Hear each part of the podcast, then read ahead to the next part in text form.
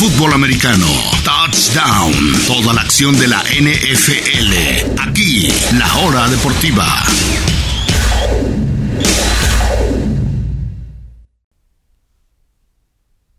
Estamos aquí en la hora deportiva. Les habla Juan Pablo Sabines. A los que nos escuchan a través de Radio Chapultepec 560 AM en la Ciudad de México o a través de Estéreo Joya 102.1 FM en Córdoba, Veracruz o a través de Spotify, Google Podcast o donde sea que escuchen su podcast.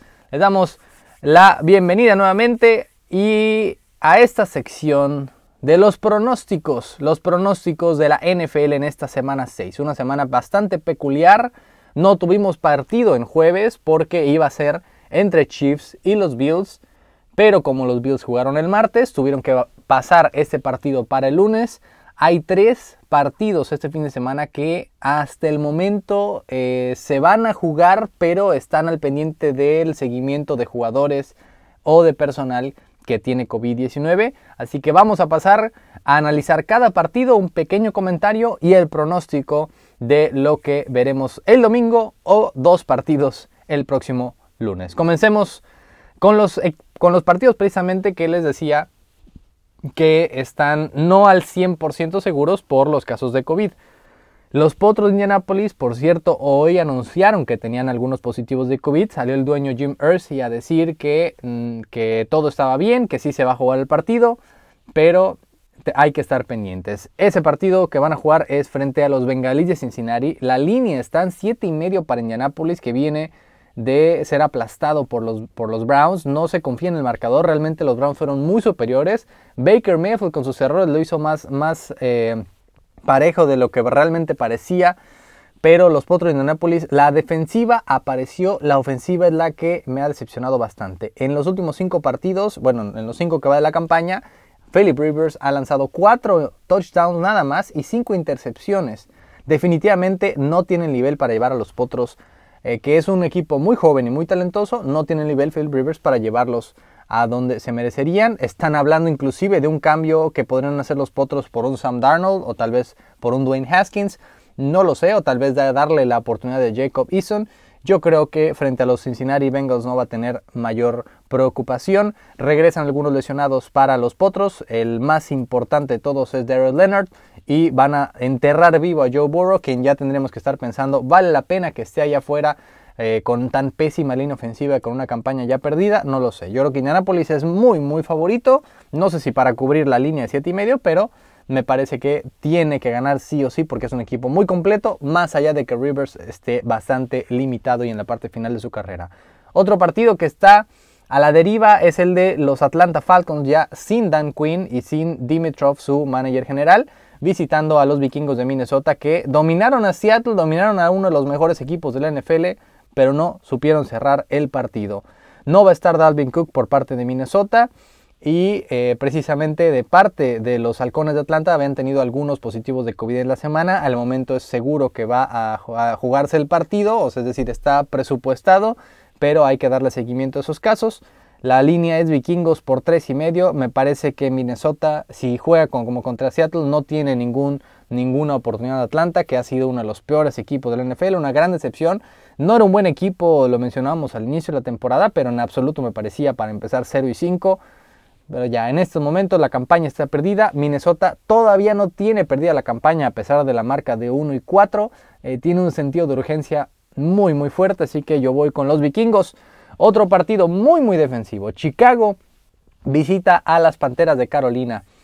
Eh, Chicago que tiene una defensiva de élite, nos olvidamos cuando hablamos de las mejores defensivas de la NFL, la de, la de los Osos, y un quarterback, Nick Foles, que no es espectacular, que le cuesta ser regular, pero que al fin y al cabo te sabe ganar partidos, se lo sabe manejar y aparece en el momento importante. Carolina que ha sido una gran sorpresa, tres victorias seguidas, todas sin Christian McCaffrey, que es el mejor jugador del equipo, y en todas el, el punto crucial ha sido la defensiva. Así que esperen un partido de muy pocos puntos.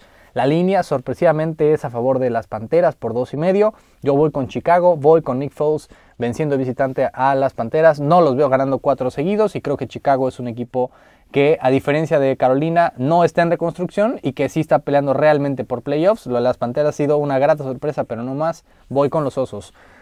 Uno de los partidos más interesantes de la jornada, los Browns de Cleveland con su marca de 4 y 1 visitando a los Steelers invictos con marca de 4 y 0, pero ojo, los Steelers solo han enfrentado equipos con marca perdedora, ese es el primero con marca ganadora al que van a enfrentar, pero me parece un equipo que tiene una, una excelente, excelente defensiva y que en el ataque, si bien Big Ben ya no está en su, su momento de élite como hace algunos años, simplemente sacan a receptores de quién sabe dónde, eh, me parece que James Conner ya tiene que tomar un poco más de protagonismo. Eh, me parece el duelo clave, la presión que pueda ejercer los Steelers, que es tal vez la mejor, una de las tres mejores de la NFL, sobre el quarterback Baker Mayfield, que lo van a forzar a lanzar rápido, a cometer errores y ahí es cuando Cleveland se desmorona. Es un muy buen partido, muy interesante, pero creo que los Steelers tienen que ganar este partido. Confío más en ellos simplemente. El partido es en Pittsburgh. Me voy con los Steelers frente a Cleveland. El otro equipo de la división norte de la americana, Baltimore, visita a Filadelfia. Es, es eh, favorito por 7 puntos y medio. Al parecer ya volvería Alshon Jeffrey, que sería el... Eh, vaya, no, casi no tiene receptores Carson Wentz, casi no tiene a nadie alrededor. La línea ofensiva está parchada. Eh, Travis Fulham es su mejor receptor, lo ha sido toda la temporada. No estaba Jeffrey, no estaba tampoco, no ha estado Deshaun Jackson, así que es un equipo muy, muy limitado por las lesiones que Carson Wentz saca agua del bote y hace lo que puede, pero al fin y al cabo se enfrenta al equipo más talentoso de toda la NFL. No veo cómo Baltimore pierde ese partido. La línea está un poco alta, pero creo que los Ravens la ganan de visitante en Filadelfia. Washington frente a Nueva York. Híjole, dos equipos bastante, bastante malos de la peor división de toda la NFL. Sorpresivamente los Giants son favoritos por tres y medio. Eh, Washington que va a volver a, Allen, a Kyle Allen como, como el quarterback titular. Su suplente va a ser eh, Alex Smith. Me, gusta más el rumbo que está tomando el equipo de Washington. Confío más en Ron Rivera que en Joe Judge. Confío más en esa defensiva que la presión que genera el quarterback Washington, que es por lo menos esa parte sí es una de las por lo menos top 10 de la NFL. Si bien todo lo demás es bastante malito, Washington por lo menos tiene una buena unidad a diferencia de los Giants. No se confíen con lo que vieron el fin pasado, la pelea que le dieron a los Cowboys. Los Cowboys no son un buen equipo y tienen una pésima defensiva, así que creo que les va a costar hacer puntos. Me voy con Washington, la sorpresa de visitante. Houston visita a Tennessee, otro equipo invicto. 5 y medio es la línea. Houston no se vio muy bien frente a Jacksonville, de hecho le costó demasiado un muy muy mal equipo. Tiene una pésima línea ofensiva. De Sean, Watson, de hecho, ha estado bastante errático. Tennessee simplemente es un equipo bastante sólido. Me voy con los Titanes en casa el duelo de dos de los mejores quarterbacks de la historia. Aaron Rodgers frente a Tom Brady. Apenas la tercera ocasión en, su carrera que se van a enfrentar. Eh, justamente están uno y uno. En las dos ocasiones anteriores ganó el que jugó en casa. Eh, Rodgers ganó en Green Bay en 2014. Brady ganó hace un par de años en el Gillette. Ahora se enfrentan en Tampa.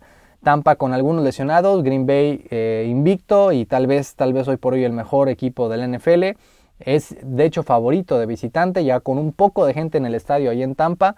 La cuestión con Tampa es la defensiva. ¿Qué tanto va a poder detener a Green Bay y a Aaron Rodgers? De, regresa Devante Adams, va a ser bastante complicado para Tampa.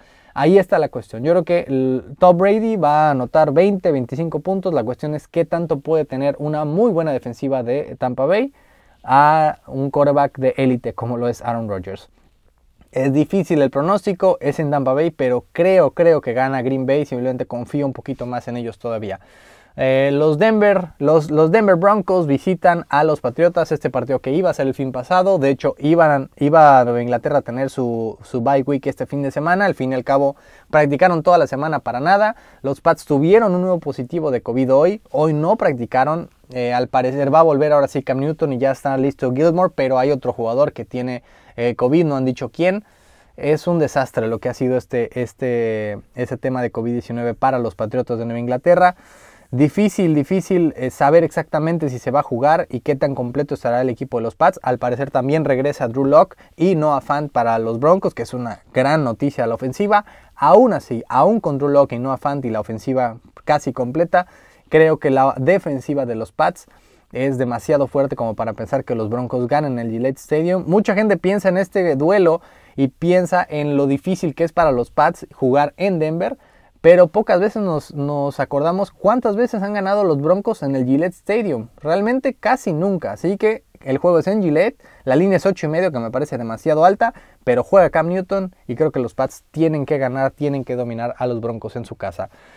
Duelo entre dos de los peores equipos de la NFL, los felinos Leones de Detroit visitan a los Jaguares de Jacksonville, ambos con marca perdedora. Confío un poquito más en Matthew Stafford, eh, y compañía. Parece que los Jaguars los primeros dos partidos fueron una ilusión, han sido bastante, bastante malitos en las últimas semanas.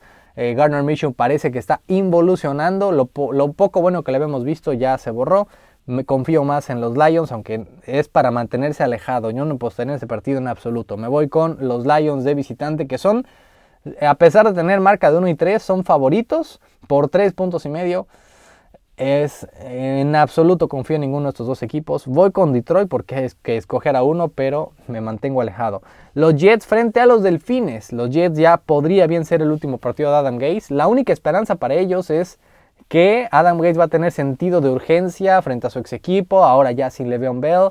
Tal vez ya aparezca Sam Darnold, si no, pues, probablemente estaría Joe Flaco bajo controles. Los Delfines vienen de aplastar a San Francisco y antes de eso habían casi vencido a Seattle en casa. Miami es un mejor equipo de lo que pensábamos. Estamos.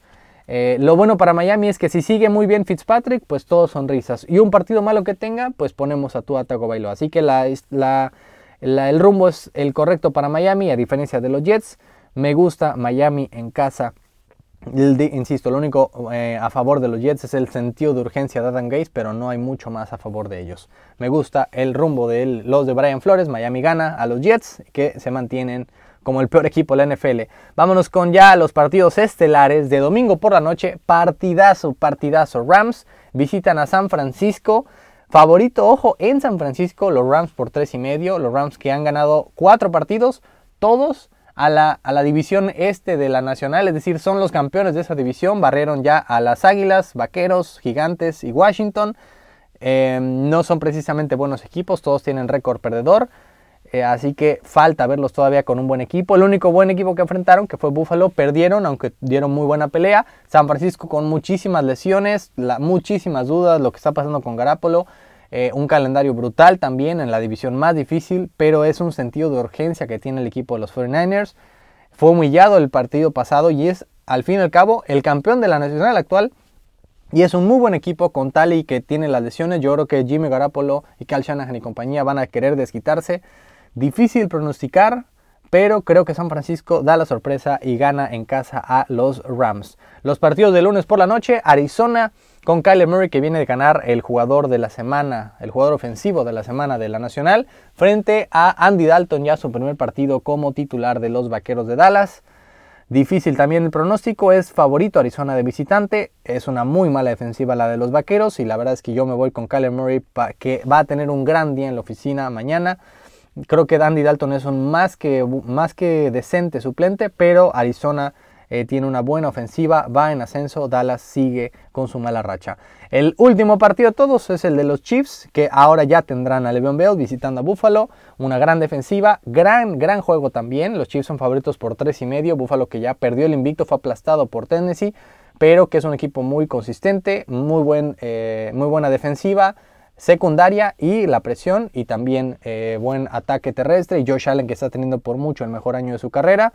Del otro lado Mahomes que a veces se duerme pero cuando despierta simple y sencillamente es casi imparable. Yo creo que los Chiefs van a querer despertar tras esa derrota humillante y, sorpresiva frente a Las Vegas. Me voy con los Chiefs para ganar en Buffalo. Esos son esos los pronósticos de la semana 6 de la NFL. Les recuerdo todos en domingo, dos partidos de lunes tanto Kansas City Buffalo como Arizona Dallas.